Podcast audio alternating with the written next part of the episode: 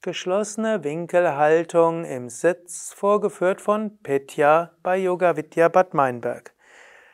Ausgangsposition, sitzende Stellung. Von hier gib die Fußsohlen zusammen und die Knie nach außen.